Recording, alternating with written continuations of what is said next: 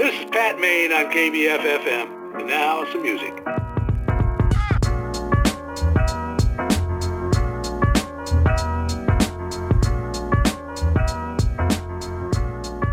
Bonjour à tous et à tous. Bienvenue dans Die and Reply. Le concept de cette nouvelle émission est simple. Nous allons parler jeux vidéo sous l'angle du rapport entre la pop culture et la culture dite savante. Autrement dit la littérature, peinture, sculpture ou encore la musique et le théâtre. À chaque émission, nous prendrons une thématique originale pour en analyser les contours au regard du jeu vidéo, avec pour ambition de montrer que les délimitations entre les cultures ne sont pas toujours évidentes, loin de là. Vous vous en doutez, nous ne pourrons pas prétendre à l'exhaustivité.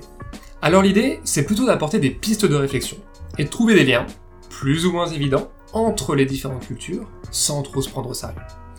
Mais avant de commencer, faisons un peu connaissance. Je suis Pierre-William Frégonèse, et mon compagnon de route, ami, voire striker dans cette aventure, sera Jean Jouberton. Salut Jean Salut Pierre-William.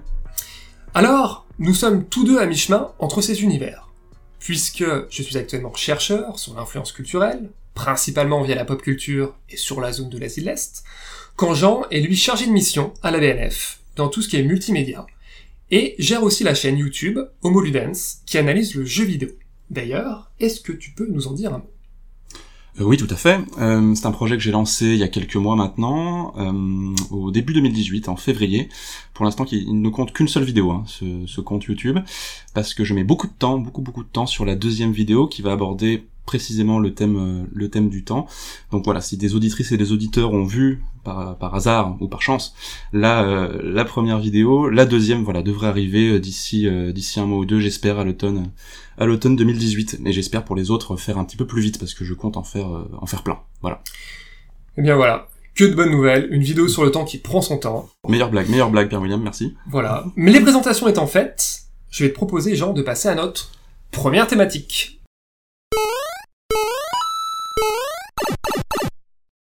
Alors, notre discussion du jour va porter sur la couleur rouge. Pourquoi ce choix? Eh bien parce que nous sommes des opportunistes. Puisqu'au moment où nous enregistrons, le web est secoué, agité, par les premières vidéos de gameplay de Red Dead 2 et de Doom Eternal. Deux œuvres dont les volets précédents faisaient la part belle à cette couleur, et qui en plus ont reçu un beau succès critique. Alors, je vais te laisser la parole, Jean. Qu'est-ce que tu peux nous dire sur le rouge? Alors rapidement, euh, bon, je vais pas rentrer dans le dans le détail parce qu'on n'a pas non plus que ça à faire, mais disons que le rouge dans l'histoire des couleurs, c'est une des premières couleurs euh, à être euh, avoir été maîtrisée euh, par les par les peintres et par les teinturiers notamment hein, de- depuis l'Antiquité chez les Grecs, chez les chez les Égyptiens pardon. Donc elle a pris tout de suite une grosse grosse importance et elle a été très vite associée à deux autres couleurs qu'on considère aujourd'hui comme pas vraiment des couleurs, à savoir le blanc et le noir. Ça s'est créé une sorte de de triptyque comme ça entre rouge, blanc et noir.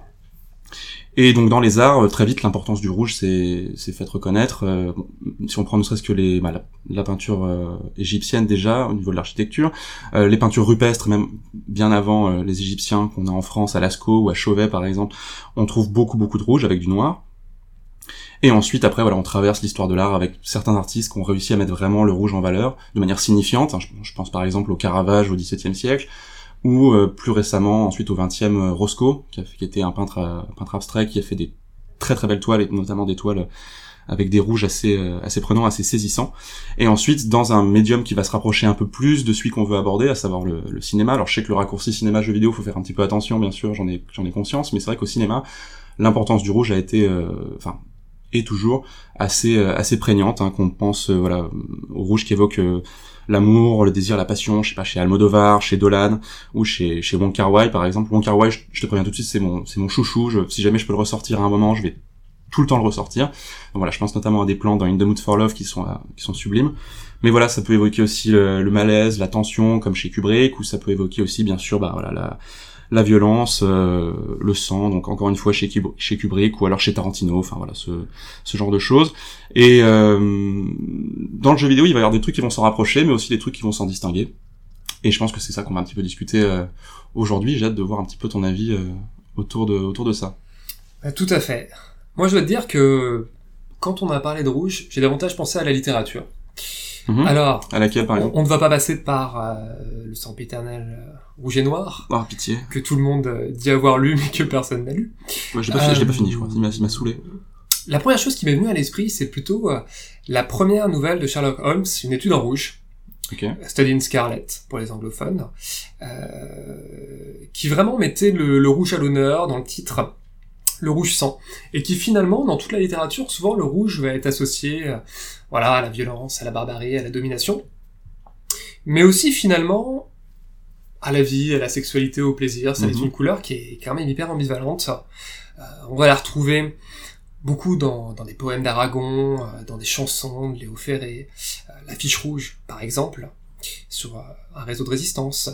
On va la retrouver dans les arts plastiques, la patrie rouge, d'Anish Kapoor, mais aussi dans la pop culture. Et c'est vrai que dans la pop culture, quand euh, je pense au rouge, je pense au sable laser Mhm. rouge. Mhm, ouais, Parce que sûr. finalement, euh, les sables laser des sites, ils sont rouges, quand ceux des héros, des Jedi, sont bleus, verts ou violets. Mace Windu, si tu nous écoutes.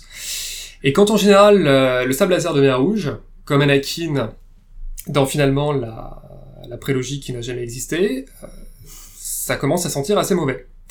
Voilà. Alors, pour ce qui est du jeu vidéo, c'est vrai que quand on s'est dit on va parler du rouge, je me suis dit finalement le rouge il est partout, mais jamais forcément en grande quantité. C'est-à-dire souvent ça va être des habits. Ça qui vont être- rouges. Ouais. Je sais pas ce que t'en penses, alors je vais peut-être faire mon N-sex, mais euh, si on pense euh, à Nintendo et à Mario, Mhm. Bah ouais, bien sûr. c'est dingue parce que en fait on se rend compte que même là le rouge il est structurant. Le héros Mario il a sa casquette rouge, et Bowser, spoiler le méchant, il a aussi sa chevelure rouge. Ah, c'est bien que t'en parles parce que c'est quelque chose que je comptais aborder euh, par la suite. Alors du coup, c'est deux rouges très différents. Parce que moi, le, rouge de la chevelure, enfin, plutôt rousse hein, du coup de, de Bowser, euh, va évoquer quelque chose de très précis et de très clair, alors que le rouge chez Mario, pourquoi? J'arrive pas, je t'avoue que j'ai, bon, j'ai pas vraiment cherché, mais j'arrive pas à me à saisir ce- cette, cette couleur rouge chez Mario. Un mis à part qui rentre en opposition bien sûr avec le vert de Luigi, bien sûr. Euh, Qu'est-ce que pour toi, il... est-ce que tu en sais un peu plus ou est-ce que tu as des théories euh, à ce sujet-là? Alors, je n'ai pas de théorie, mais tu me fais sentir que j'aurais dû faire un peu plus de recherche. Non, mais non, mais j'ai- pas dit ça. pas dit Bienvenue l'émission des branleurs, c'est super. sur, sur le rouge. Mais finalement, euh, je me suis dit, même si on regarde partout dans Mario, alors on met de côté euh, Toad, le personnage qui ne sert à rien, mais le rouge, c'est à la fois le champignon qui te fait grandir, Mhm. mais c'est aussi la putain de carapace rouge qui va te striker à la fin Ah, mais ça aussi, je voulais en parler. Tu, tu, tu, vas, tu vas trop vite, tu vas trop vite. C'est, la folie. Euh, mais bon, je suis d'accord, mais donc, du coup, euh, le- mais il n'y a pas de rapport vraiment entre cette couleur rouge chez Mario et la carapace rouge. euh, c'est quoi, c'est les, comment ils s'appellent déjà? Les, les Koopas Non, c'est pas ça. Je sais plus, je sais plus comment elles s'appellent ces tortues à la con. C'est les, c'est les coupables, C'est ça, on est sûr ça semble bien. On est en train de se décrédibiliser auprès de toute la communauté, euh, d'accord. Euh... Non, mais c'est surtout l'idée que finalement le rouge, la première idée qui me vient à l'esprit, c'est donc Mario. Et finalement, déjà, on voit que c'est une couleur qui sied à la fois à ce qui est positif et à ce qui est négatif. Mhm, complètement. C'est-à-dire que ça peut être lié euh, aux deux versants, d'une part, et deuxièmement, c'est un rouge qui est peut-être par petites touches, mais finalement il est partout.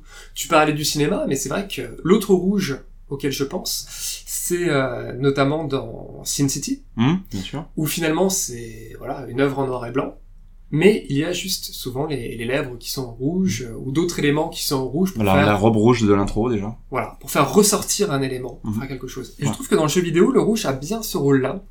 C'est une couleur qui fait ressortir certaines choses. Pour, pour souligner euh, une idée, euh, un objet, une mécanique, euh, quelque chose comme ça, tu veux dire?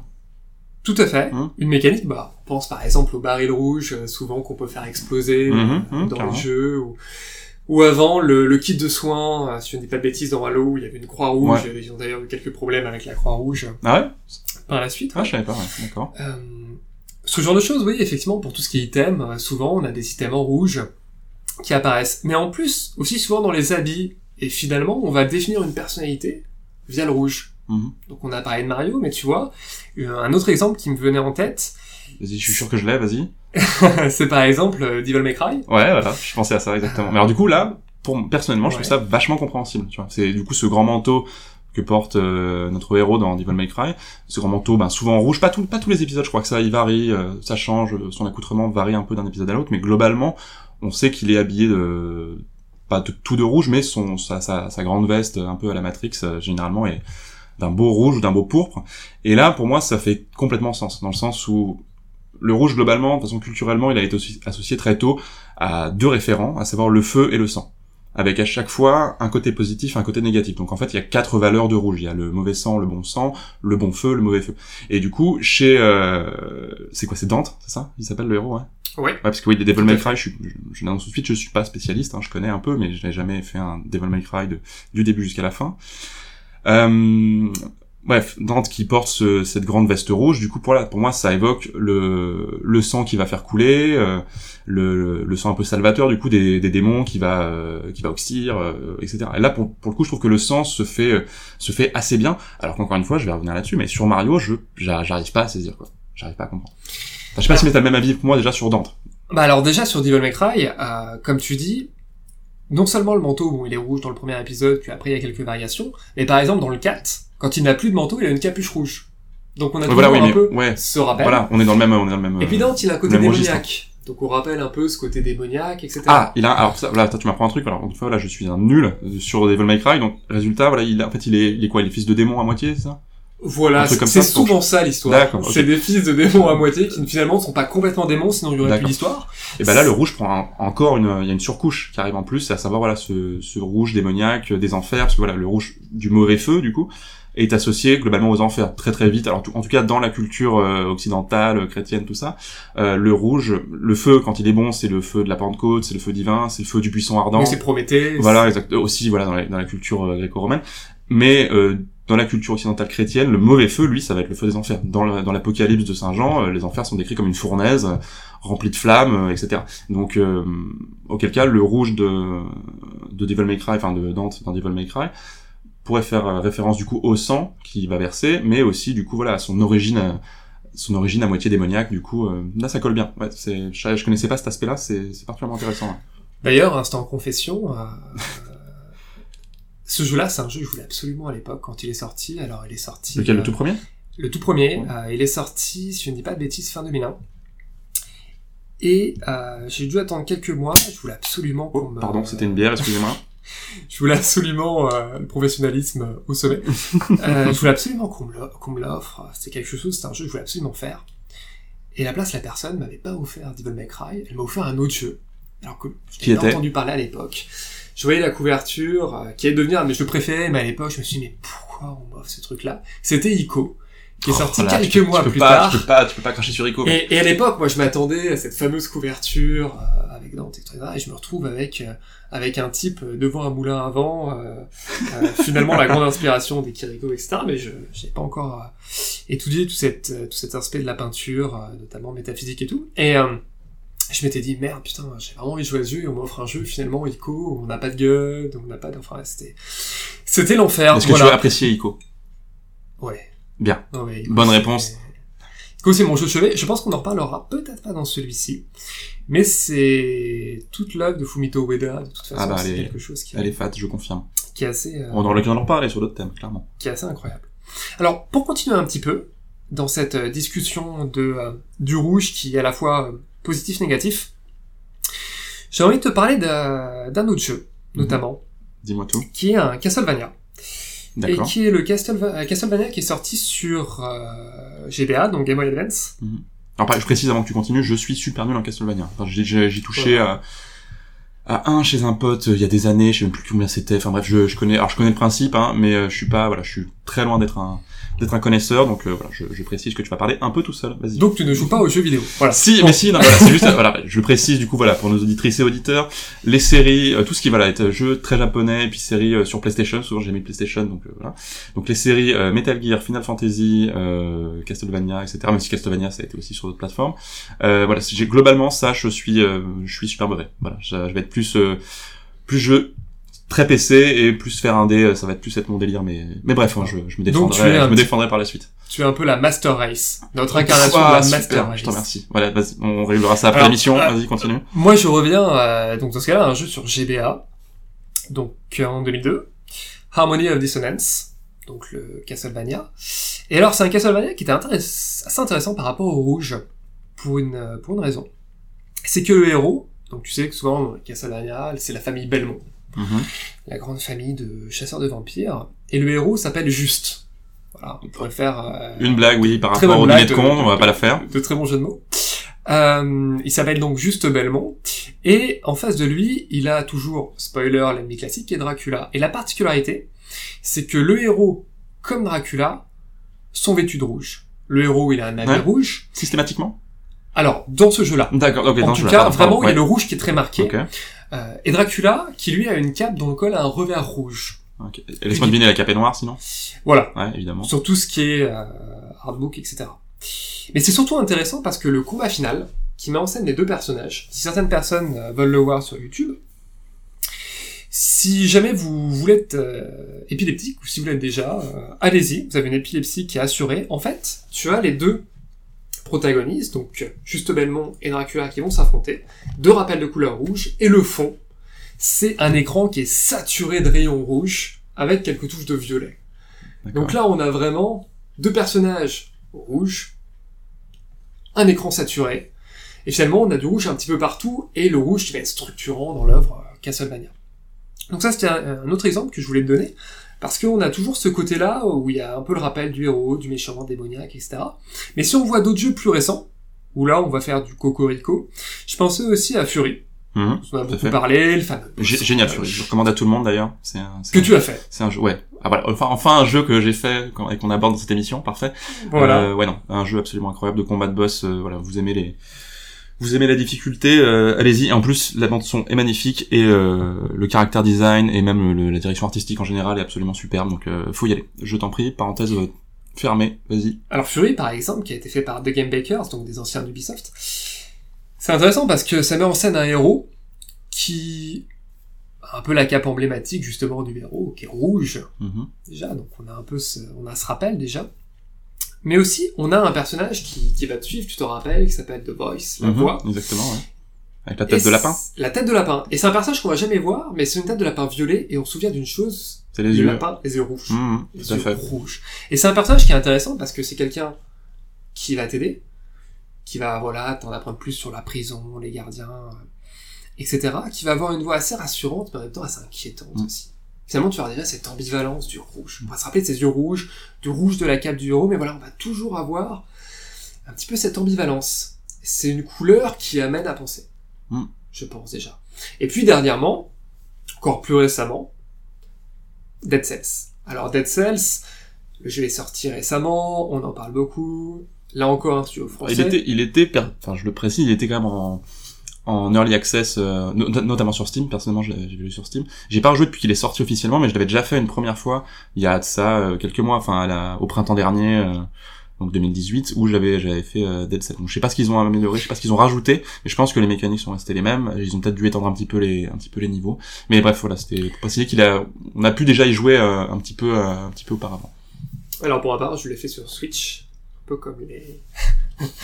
un peu comme les casus, visiblement. Mais non, mais non, mais j'ai pas dit ça. Oh là. Mais euh, mais sur Dead Cells, c'est pareil, tu vois. euh, Quand j'ai vu euh, quand j'ai eu le personnage, on a toujours euh, la tunique, euh, Mhm. il y a un rappel de rouge. Et puis en plus dans Dead Cells, c'est intéressant, c'est que le personnage il a pas de visage. Mhm. Donc finalement, C'est quoi C'est une sorte d'ombre, je me souviens pas, c'est une sorte d'ombre de, de flamme noire dans ça au-dessus de sa tête, c'est pas exactement ça, non? C'est ça. On ça. a une sorte d'aspect un petit peu évanescent, Ouais, voilà, c'est ça. Mm.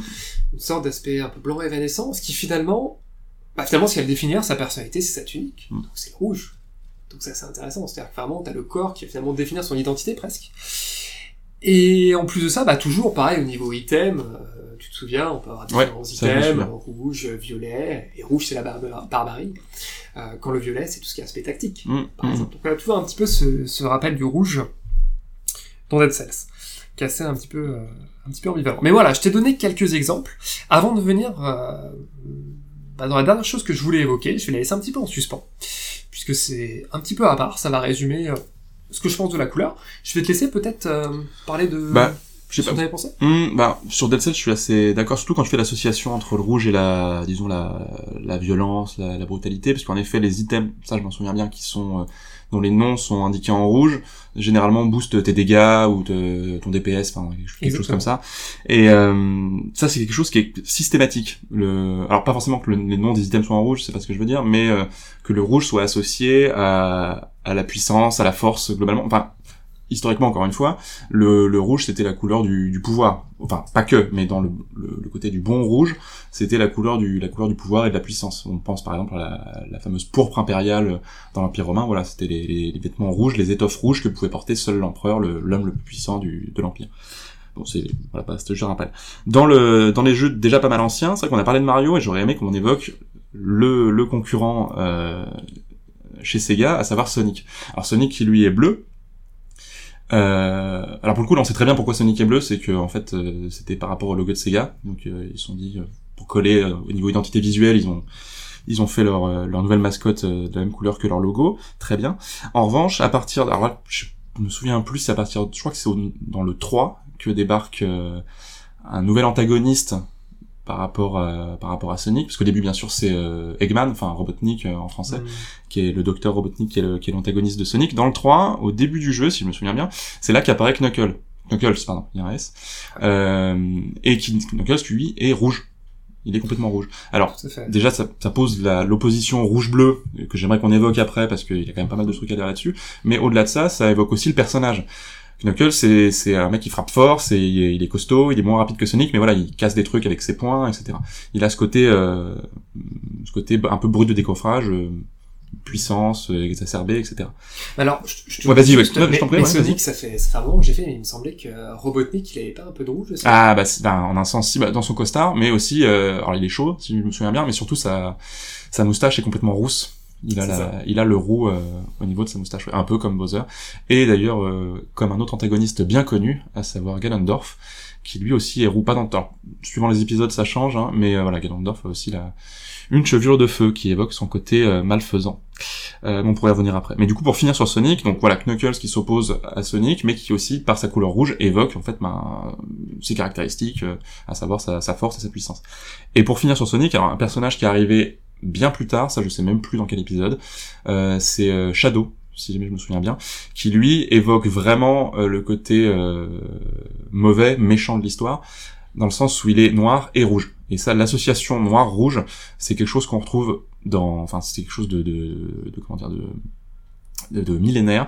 On retrouve ça depuis euh, des lustres, et notamment dans le jeu vidéo, et même dans la, dans la culture euh, dans la culture du cinéma. Si tu prends, bah, t'évoquais Star Wars en début d'émission, euh, tu prends le personnage de Dark Maul. Dark Maul, il est noir et rouge. L'association noir-rouge, voilà, c'est quelque chose qui est hérité bah, de la vision du diable, des enfers, qui était. Alors en plus, quand tu as un double sabre laser rouge, c'est vraiment. C'est t'es vraiment pas gentil. Ouais. C'est un peu, c'est un peu ça. C'est un peu ça. Ok, donc c'est vrai, c'est c'est marrant, tu vois, Sonic je me souvenais plus de, Knuckles. je me rappelle, euh, je pense qu'il était dans tout ce qui était série animée. Euh. Oui, aussi, il était là. Mais, euh, mais ouais, effectivement, Knuckles, t'as parlé un petit peu de Ganondorf, c'est vrai qu'on retrouve le rouge finalement tout dans ces oppositions-là. Et si on peut, alors du coup, on évoquait Ganondorf, je rajoute un tout petit truc. Là, dans, je connais surtout Ocarina of Time, hein. c'est vraiment le seul que je connais, encore une fois, j'ai pas... Et si, un petit si Majora, Majora aussi, je l'ai fait. Bref, dans Ocarina of Time, qui sait qui a... Il a quel fragment euh, de la Triforce, Ganondorf? C'est peut-être un fragment rouge Exactement, ouais, c'est la, c'est la force. Alors je crois que la déesse, je me souviens plus des, noms des trois déesses, je crois que c'est Din, la déesse de la force. Euh, on m'excusera si jamais je me, je me gourre là, comme ça à chaud, mais je crois que c'est Din. Et du coup voilà, il donc il y a la, il y a la sagesse, si je me souviens bien, pour Zelda. Il y a le courage. Oh je suis en train de dire des conneries. Je crois qu'il y a le courage pour Link, et en tout cas la force, ça c'est sûr. C'est Ganondorf qui la récupère, et euh, ce fragment est rouge. Évidemment, toujours voilà cette idée de force, de puissance, euh, c'est constant en fait. C'est ultra, c'est on pourrait avoir l'impression que le rouge est super facile à analyser en fait parce que c'est toujours ça voilà soit la destruction soit la force soit le sang soit la passion. C'est vrai qu'on n'a pas encore évoqué vraiment le côté amour passion. Mais euh, voilà souvent c'est ça. Et chez Kalendorf aussi bien sa chevelure que le fragment de la Triforce c'est ça. C'est la force et la puissance brute. D'accord. Mais écoute c'est vrai qu'on n'a pas beaucoup évoqué euh, l'amour la passion etc est-ce que tu as des exemples toi dans le jeu vidéo?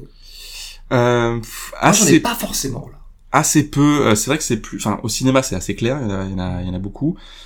Euh, c'est vrai que j'ai peut-être une connerie en, en évoquant ce, cet aspect-là parce que du coup je me retrouve comme un idiot parce que j'ai pas d'exemple. Euh, non là non là faut qu'on faut qu'on enchaîne ça mais ça me revient je t'en je t'en dirai mais là perso j'en ai pas t'en t'en as pas de ton côté si? J'en ai pas forcément de mon côté j'avoue que c'est pas ce qui m'est ce qui m'a frappé euh, tout de suite quand on parce que voilà on prétend pas à l'exhaustivité non non rappelons-le rappelons-le surtout le but c'est vraiment d'essayer de donner des pistes de voir un petit peu euh, comment on utilise, euh, comment on utilise, euh, bah, par exemple ici le rouge dans le jeu vidéo, quel sens on lui donne, qu'est-ce qu'il y a derrière, et comment on peut euh, l'analyser. Voilà, c'est modestement. Moi, je voulais maintenant, ce sera vraiment la dernière grande chose qui m'avait frappé quand on a parlé de cette thématique-là, et qui pour moi incarne ce que doit être le rouge et comment doit être vu le rouge. C'est l'ambivalence du rouge, mais en même temps un rouge qui est structurant, donc qui va vraiment structurer un récit. Et ça, pour moi, on le voit parfaitement à travers, roulement de tambour, tu t'y attendais, la saga Dark Souls. Mhm. Et pourquoi? Alors, je vais prendre J'étais sûr que t'allais parler de Dark Souls, quoi. C'est... deux, deux exemples notamment, pour en prendre plus, je vais prendre Dark Souls 1 et Dark Souls 3. Bon, Dark Souls, on n'a pas besoin de revenir dessus. Le chef-d'œuvre de From Software. Quand on pense à Dark Souls, tout cas pour un joueur de Dark Souls, le rouge, c'est quelque chose qui est à la fois très positif et très négatif. Pourquoi? Très positif parce que tu sais que Dark Souls, c'est un jeu qui est réputé pour sa difficulté, Non, c'est parce vrai que finalement, on en apprend ici, hein. on apprend beaucoup de choses. Finalement, ce qui est le plus dur, c'est d'accéder au point de sauvegarde, de garder toute la maîtrise de soi, d'apprendre les patterns, etc., mais d'accéder au point de sauvegarde. C'est-à-dire que les points de sauvegarde sont très rares, de moins en moins. Dans Mhm. certains jeux, ils sont rendus plus difficilement accessibles, notamment dans la dernière version sortie de Dark Souls 2. Et quand on arrive à un point de sauvegarde, qu'est-ce qu'on voit? Un feu. Le point de sauvegarde, c'est le feu. Donc c'est quelque chose déjà pour un joueur de Dark Souls, dans un univers qui est si sombre, voir du feu, Mhm. voir du rouge qui crépite, Mhm, c'est juste, ouais. c'est se dire, on arrive au point de sauvegarde, c'est bon, on peut se poser un petit peu. C'est aussi positif parce que ce qui te permet de regagner de la vie, les fioles d'estus, c'est des fioles qui sont, allez, rouge-orangé. Ouais. Dire peut-être un petit peu sur l'orange, contrairement au mana qui est souvent en bleu, tu parlais de la distinction rouge-bleu. Allez, j- j'accepte, j'accepte le, Voilà. la fiole. Là, la fiole, elle a un petit peu les cheveux. Mais si on garde le feu, et là, ça me semble hyper intéressant, c'est que quand tu as Bloodborne qui est sorti, donc Bloodborne, qui sort entre Dark Souls 2 et Dark Souls 3, Mhm, ouais. Bloodborne qui va être un immense chef-d'œuvre, qui va reprendre vraiment, magnifier l'ambiance Lovecraft, l'art victorien, etc. J'ai l'impression que t'aimes pas trop euh, le travail de From Software. Pas non du tout. Ouais, voilà. Pas du tout. Et euh, voilà. Et quand est sorti ce jeu-là, beaucoup se sont attardés, outre sur outre la DA, sur le gameplay, en disant voilà, à l'époque, on jouait beaucoup au bouclier. Là, on enlève le bouclier. On va vraiment favoriser la roulade, l'esquive. On va finalement. Moi, J'ai l'impression que dans Dark Souls, déjà, la roulade... euh, Il y a la roulade perso, dans Dark Souls. Mais dans Dark Souls, tu peux jouer au bouclier. Ok. le Oui, bouclier, oui, oui, oui, élément- oui, t'as la parade en plus, tout ça. C'est ouais, un élément Ouais. ultra important. Ok. Et quand tu passes, finalement, Dark Souls 3 va faire le pont entre euh, Dark Souls 1 et Bloodborne. Quand tu passes à Bloodborne, la roulade, tu vas avoir une évolution du gameplay qui va rajouter un aspect au jeu. Mais peut-être sur des détails, on s'est moins focalisé. Mais ce qui rend, par exemple, une ambiance horrifique, une ambiance un peu de peur dans Bloodborne, ce qui rajoute, plus de tout le reste, l'art victorien, c'est que tu n'as plus ces feux comme point de sauvegarde. T'as plus cette lumière. Les points de sauvegarde, qu'est-ce que ça va être? Alors, tu vas avoir quelques brasiers, évidemment, quand tu vas être dans des lieux un peu... Mais les points de sauvegarde, ça va être des sortes de clochettes. Un petit peu blanchâtres, sans couleur, qui vont te permettre de te reposer. Mais même ça, tu n'as plus dans le visuel quelque chose de rassurant, quelque chose qui va te permettre de te raccrocher en disant Là, je souffle. Ce que tu vas retrouver Mm. dans Dark Souls, par exemple, Dark Souls 3, tu vas le dire ensuite. C'est quelque chose, tu vois, le rouge, qui a cet aspect très rassurant. Mais en même temps, le rouge, pour un genre de Dark Souls, c'est toutes les personnes qui vont t'envahir pendant que tu joues. Parce que quand tu as des personnes qui c'est juste, exactement, ouais. C'est vrai que Les autres ça, joueurs- ouais. C'est ça, c'est vrai. bah, vont être entourés d'une aura rouge. Mm. Et tu vas... Mais ça, pour le coup, c'est... Je sais pas si c'est propre à Dark Souls. Enfin, honnêtement, tous les... Pas forcément, pas forcément. Pour moi, c'est vraiment le stéréotype de, enfin, c'est vraiment la couleur qui, qui, qui dénote l'ennemi. Parce que le rouge, ça a été aussi, c'est devenu, euh, il y a déjà, ça a pas mal de temps, c'est devenu la couleur du, d'interdiction, certes, mais aussi du danger. C'est vraiment la couleur du danger en permanence. Dans n'importe quel jeu, tout est, tout est, tous les antagonistes, tous tes ennemis, souvent dans les jeux multijoueurs, vont être euh, cerclés de rouge, euh, etc. Donc, après, voilà, c'est vrai que Dark Souls le, le magnifie un peu, parce que là, ils sont vraiment pas cerclés de rouge, ils sont complètement sont rouges. complètement rouge. Et puis tu as une Mais- opposition finalement dans un univers qui est sombre avec ce rouge-là qui apparaît, ce qui n'est pas le rouge du feu. Donc tu vois, quand tu vois le, le feu, le rouge, tu te dis, ah, ça va être quelque part où je vais pouvoir me poser, chiller, voir. Quand tu vois le rouge de l'ennemi, tu vois, quand t'arrives avant un boss, par exemple, bah, tu peux, euh, tu peux repasser en humain, voilà, dans, dans Dark Souls 1, tu prenais l'humanité, tu repassais en humain. Tu peux d'ailleurs augmenter les feux, pour avoir de plus en plus de fioles d'estus. Et tu repasses humain, et quand tu repasses humain, tu peux invoquer en coop, mais tu peux aussi te faire envahir. Et donc finalement, quand la personne arrive, t'envahit, le PvP dans Dark Souls, c'est quelque chose qui est très intense. Parce que ça peut se jouer à très peu, certaines classes sont largement favorisées par rapport à d'autres, certains items. Vraiment, il peut être très déséquilibré dans certains cas. Et quand t'arrives juste avant un boss, que tu es revenu en humain pour pouvoir invoquer et qu'on t'envahit, t'as vraiment encore cette, euh, cette peur. Donc c'est quelque chose qui est horrible. Et d'ailleurs, l'item qui te permet d'envahir s'appelle, en tout cas dans le 1 et le 3, un orbe d'œil rouge. Hmm. Voilà, c'est vraiment euh, décrit Ouais, la couleur de la menace, quoi. Du, dan- enfin, du danger, ouais. Et si on prend les deux, donc le rouge qui est rassurant, le feu, voir la fiole si on extrapole, et le rouge qui est beaucoup plus, euh, voilà, synonyme de danger, tu as tout un tracé en rouge qui est finalement un rouge structurant.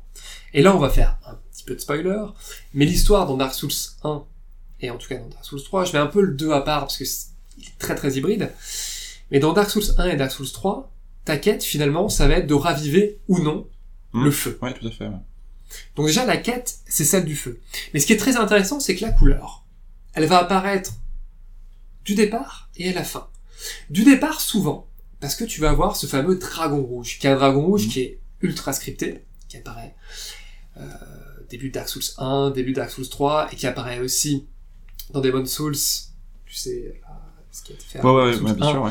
mais me, je sais plus s'il me semble qu'il est rouge. Mais en tout cas, dans Dark Souls 1, dans premières heures de jeu, première heure si t'es bon, premières heures si t'es vraiment pas bon, tu as un dragon rouge qui apparaît, très scripté, avec ses grandes flammes rouges, et finalement, c'est le moment où on va te dire, voilà, le jeu il commence. On va te balancer du feu partout sur le pont, ça va être l'enfer. Si tu ne réfléchis pas, si tu perds ton stress, c'est fini. Ensuite, tout au long du jeu, tu vas avoir ces feux qui vont apparaître, ces personnes rouges qui vont t'envahir. Et puis finalement, avant de raviver ou non le feu, tu vas avoir un boss final. Et le boss final de Dark Souls 1 et de Dark Souls 3, eh bien, il va avoir un rapport avec le rouge. Dans Dark Souls 1, ce qu'on voit surtout, c'est que le boss final a eu une immense épée enflammée. Immense épée enflammée. Et le boss final de Dark Souls 3, non seulement il aura ce côté épée enflammée, très axé pyro, pyro ancien, mais en plus il aura vraiment du rouge sur lui. Du rouge un petit peu comme des braises rouges sur lui, puisque c'est la braise, hein, Mm. exemple, notamment de, de braise. Donc on va vraiment avoir le rouge qui est structurant et qui, à mon sens, symbolise pas mal de choses qu'on a dit, c'est-à-dire, c'est à la fois quelque chose qui est très positif, rassurant, quelque chose qui va t'apporter du plaisir, mais aussi très négatif, quelque chose qui va te mettre en danger. Et finalement, le rouge, soit par petites touches ou par grands aplats de couleurs, eh bien, ça va former une œuvre. Voilà. Mm. Je sais pas ce que t'en penses. Moi, j'avais vraiment cette idée-là de, de rouge qui est presque la couleur, je peux dire la plus importante dans le jeu vidéo. Mais je trouve que quand on a même deux trois taches de rouge, c'est peut-être même plus important qu'un jeu comme Limbo, qui est tout en noir, mais qui joue sur ces dégradés de noir, et qui finalement n'a pas cette couleur qui va faire ressortir, peut-être, je m'en souviens plus, je l'ai fait il y a longtemps, mais ça m'a pas marqué, qui va ajouter quelque chose. Voilà, Mm. Qui va structurer, qui va apporter une profondeur. Bah, non, je suis, non, je suis, enfin, je suis complètement d'accord. Ton analyse est, est super intéressante. Après, je trouve que c'est vraiment des éléments qui sont liés au gameplay, d'après ce que tu, enfin, sauf pour peut-être là quand tu décrivais le boss final, euh, pas que, mais quand tu, quand t'as les, les, autres joueurs qui t'envahissent ou même la couleur de ces feux, c'est des choses qui, qui diffusent des messages aux joueurs et qui sont associés à des mécaniques de gameplay. Et ça, c'est vrai que on l'a pas, je pense qu'on l'a pas encore assez peut-être évoqué, mais euh, parce qu'on est aussi, aussi censé pas parler du jeu vidéo, hein, qui est vraiment un, un médium qui se, qui se joue, qui se pratique, qui se, qui se performe. Et résultat, moi je trouve que, enfin, il y a hum, au-delà des, des, des questions d'ambiance ou de code qu'on a pu qu'on a pu évoquer par rapport à la couleur rouge, je trouve qu'elle est, c'est une des plus importantes dans tout ce qui va être euh, bah, lié au gameplay en fait. Donc euh, là, par exemple, les ennemis qui sont euh, qui apparaissent en rouge ou qui sont euh, cernés de rouge, pour moi, c'est voilà, c'est censé envoyer un message d'avertissement euh, pour que ça nous attire l'œil, pour qu'on pour qu'on soit prêt du coup à en, à en découdre. Mais il y a, je sais pas, il y a plein d'autres plein d'autres exemples. Genre par exemple, quand tu prends des tu prends n'importe quel FPS par exemple, euh, quand tu prends des dégâts, quand tu te fais tirer dessus, tu vas avoir une sorte de de petits indicateurs, souvent généralement au centre de l'écran, qui va suivant son orientation va te dire euh, de quel côté arrivent les arrivent les balles, de quel côté arrivent les coups. Et cet indicateur est toujours rouge. Alors certes, il fait aussi, il évoque aussi la bah, le, le, sang que tu perds, par exemple, hein, forcément, mais il évoque aussi voilà le, le d'où vient le danger. Et ce danger est toujours marqué en rouge. Euh, autre d'un autre autre exemple, je pense notamment à Mirror's Edge. Mirror's Edge, dans quand tu comment dire quand tu quand tu déambules sur les toits et que tu fais ton parcours, tous les éléments qui peuvent servir le gameplay, donc qui peuvent te servir à, à, sauter, à grimper, etc., vont apparaître en rouge. Les portes que tu peux ouvrir, les gouttières, les, euh, les sacs de sable que tu peux enjamber vont être rouges en disant, mec, c'est par là qu'il faut que tu passes si jamais tu vas avoir le, le avoir l'itinéraire le plus le plus efficace quoi. Il y a il y a toujours ce côté-là, je trouve, avec le rouge qui est vraiment une, voilà la couleur de l'avertissement, la couleur du la couleur du la couleur du danger. Et euh, même quand tu atteins, bah ça, ça rejoint un petit peu la question sur le FPS, mais quand tu atteins par exemple un seuil de vie critique, quand ta jauge de vie, jauge de vie qui d'ailleurs elle-même est rouge, hein, bien souvent, hein, pour évoquer le pour évoquer le sang, euh, quand tu atteins un seuil critique, souvent tu vas avoir les bordures de l'écran qui vont euh, qui vont être animées d'un voile un peu rouge pour euh, bah, évoquer bah, la perte de sang, euh, l'imminence euh, du décès, éventuellement du game over du coup. Donc je, trouve que le rouge vraiment joue vraiment ce, signe de voilà, ce, joue vraiment le rôle d'un d'avertisseur. Comme dans il y a un truc, un jeu peut-être peut-être le plus le plus évident, c'est Super Hot par exemple. Super Hot, enfin c'est vraiment euh, l'arcade poussé au poussé à son paroxysme où là tes ennemis ils ont alors certes ils ont des formes euh, humanoïdes hein, voilà ils ont euh, un tronc deux jambes deux bras une tête mais ils n'ont pas de visage ils n'ont pas de vêtements c'est juste des polygone complètement rouge. Donc là, c'est très clair, c'est euh, voilà, dans un univers complètement, quasiment complètement blanc et en teinte de gris un petit peu. T'as des personnages rouges qui foncent dessus. Le message est, tu, tu peux pas ne pas comprendre le message. Quoi. Le, le rouge est là pour te dire, ces, ces gars-là sont là pour te, pour te flinguer et faut que tu les élimines. C'est, un peu le principe. Et je trouve que voilà, c'est, c'est ça qui m'intéresse le plus limite dans la couleur rouge dans le jeu vidéo, c'est la manière dont on va s'en servir pour passer des messages qui vont orienter le, orienter le gameplay. C'est vraiment ça que je trouve le plus intéressant. Et là où le jeu vidéo se démarque en fait par rapport à un médium comme le cinéma ou la peinture, où là le rouge va être affaire de, de symboles, de ou de ou de messages cachés.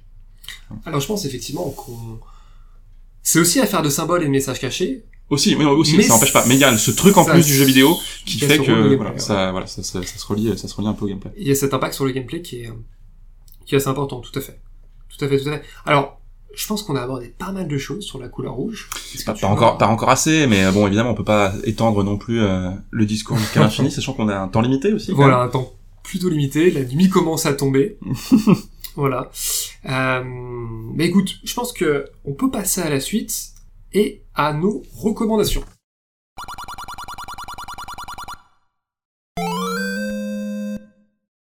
Alors pour finir, comme c'est l'habitude sur de nombreux podcasts, et on pense que c'est plutôt une bonne chose, nous allons faire quelques recommandations.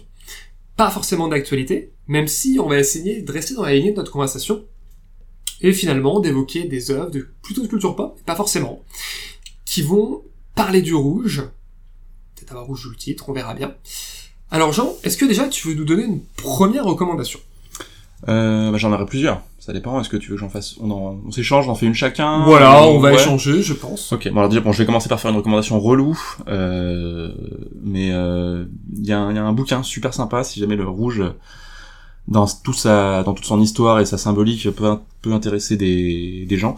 Il y a un bouquin qui s'appelle tout simplement Le Rouge, écrit par Michel Pastoureau, qui est un historien de, un historien de l'art et un historien des symboles et des couleurs. Et euh, voilà, c'est un ouvrage de vulgarisation super sympa et on en apprend beaucoup beaucoup sur le rouge et pas mal de choses qu'on a pu évoquer comme euh, les origines du le rouge associé au feu, associé au sang, le côté positif, négatif du feu et du sang, tout ça. C'est voilà, il est, c'est lui qui les, qui les aborde et qui les, il explique vraiment ça très très bien. Et euh, voilà, c'est, il y a plein d'illustrations. C'est, c'est une lecture, euh, c'est une lecture très agréable et vraiment très facile. Voilà, si vous voulez devenir des, des Exactement. vous pouvez, euh, quel, vous mais, pouvez, quel, mais quel nom atroce. Vous Je pouvez y sais aller pas d'où ça vient, mais. vous pouvez y aller les yeux fermés. Euh, alors moi, comme euh, j'aurais pas pas beaucoup de recos, j'en ai une notamment. J'en aurai une autre après. Hein. Un truc plus sympa, euh, Ah. plus, plus, plus léger. Mais Alors. voilà, je voulais, je voulais te laisser la parole d'abord. Vas-y. Je vais introduire, je vais introduire ça. Alors, la, la reco que j'aurai, c'est une reco qui est à la fois d'actualité et pas d'actualité. Pas d'actualité, puisque c'est la série Castlevania sur Netflix, qui est sortie en 2017. Je savais même pas qu'ils avaient adapté ça en, en série. D'accord. Voilà, bah, je te fais cette recommandation. Ok, Je t'en remercie. Euh, tu iras voir. Alors, c'est une, euh, une mini-série qui est très curieuse, avec une ambiance assez, assez barrée. On n'est pas très à l'aise, assez drôle, mais en même temps par moments sérieux. Une série très très très très curieuse, qui est écrite par Warren Ellis. Alors Warren Ellis, c'est un scénariste de comics assez connu, mais c'est surtout l'un des auteurs de Dead Space. Mhm, ouais. Je me souviens, le, le thriller horrifique euh, donc dans l'espace, comme son nom l'indique, qui était sorti en 2008. Et la saison 1 est dispo, donc depuis 2017, mais la saison 2 doit sortir euh, cet automne, normalement en octobre 2018. Donc voilà, donc la saison 1, personnellement, c'est un gros coup de cœur, j'ai trouvé ça très curieux, pas exemple défaut, mais, mais vraiment à voir. Et du coup, par rapport au rouge, Et du coup, par rapport au rouge, ben écoute, euh, comme je t'ai parlé de Castlevania, le rouge qui est, qui est souvent présent, les vampires, etc., les, les touches de rouge, les brasiers. En fait, le brasier est très important dans cette série. On va faire, euh, on va beaucoup faire brûler de, de personnes. Ah, Voilà. chouette. On adore, on adore. série assez enflammée, voilà. Donc, euh, si vous, si vous aimez les personnes qui brûlent, euh, et d'autres qui les regardent brûler, n'hésitez pas. Voilà. Donc, Castlevania. Et à juste Le malaise, le malaise. juste avant que tu fasses ta, ton autre co, j'en fais une deuxième rapidement. On a parlé de Dead Cells. Alors c'est un jeu, euh, c'est un jeu assez particulier. C'est un jeu qui a reçu des éloges incroyables. Personnellement, je le trouve très bon. Je suis un petit peu réservé sur certaines choses, mais au niveau de la mécanique et du gameplay, c'est un jeu qui est absolument parfait. Qui a une mécanique vraiment un petit peu comme dans Hollow Knight, même si c'est un roguelike, c'est pas, tout à fait la même chose, mais où la mécanique est vraiment huilée, parfaite. Il est très très agréable à jouer sur Switch, très très très addictif. Voilà, donc Dead Cells, euh, surtout que c'est un studio français, donc ça vaut vraiment le coup euh, d'aller y jouer. Et je vais te laisser. Pour, si tu as encore une reco, moi j'aurais fait les mêmes. Du coup, oui, voilà, pour une, pour une reco, du, du coup, euh, jeu vidéo, quand même, histoire de, parce qu'on parle un peu de jeux vidéo ici. Euh, c'est un jeu, bah, du coup, j'ai attaqué il y a très très peu de temps, juste avant qu'on enregistre cette émission, qui s'appelle euh, Thundered, ou Thundered, je saurais pas, mais je pense que c'est plutôt Thundered, qui est sorti, euh, qui est sorti il y a un an environ, euh, l'été 2017. Euh, je suis toujours très en retard sur les sur les sorties. Généralement, j'ai tellement de, jeux à jouer et pas forcément toujours le temps d'y jouer que je, voilà, je prends généralement six mois à un an de décalage avec toutes les sorties, donc je suis jamais euh, je suis jamais à jour. Bref, en tout cas, euh, Thundered, euh, très sympa. Alors c'est c'est plus ou moins un Metroidvania, hein. enfin de, en tout cas de ce que j'en ai vu pour l'instant, j'ai joué quelques heures. Euh, assez sympathique, assez assez joli. C'est ceux qui avaient, c'est le studio dont j'ai oublié le nom, qui avait fait euh, Jotun. Je sais pas si tu connais, t'as entendu parler de Jotun, voilà, qui se passait dans la, ça se passe dans le, comment dire, dans, c'est toute la mythologie de l'Europe du Nord qui est euh, qui est évoquée. Donc voilà, on c'était les dieux nordiques qu'on devait euh, combattre, etc. Jotun que j'avais pas du tout apprécié. Alors j'ai- j'avais beaucoup aimé la DA, c'est toujours des, c'est toujours dessiné à la main, etc.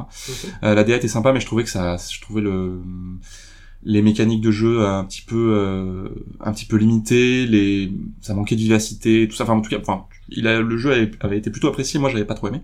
Mais en tout cas, Thunder là me, voilà, vient complètement euh, rattraper pour moi le, le studio puisque c'est, c'est nerveux, ça bouge beaucoup.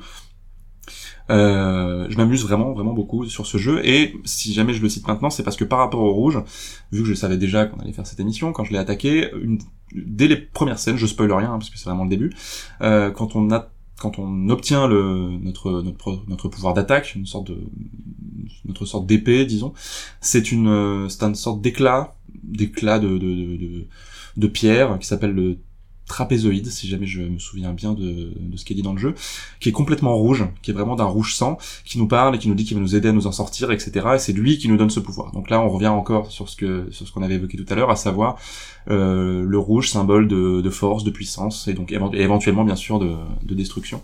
Et euh, voilà, c'est lui qui nous donne ce pouvoir euh, dans ce dans ce jeu-là. Mais c'est vraiment pour l'instant le seul rapport avec le rouge que j'aurais à faire.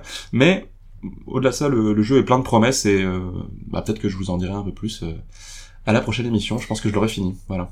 Eh bien, c'est parfait. Genre, je pense que nous allons nous arrêter là pour Ouais. cette première. Donc carrément, c'est pas mal. J'espère euh, que ça t'a plu. J'espère que ça vous a plu. Bah, moi j'ai adoré. J'espère qu'on va en faire euh, plein d'autres.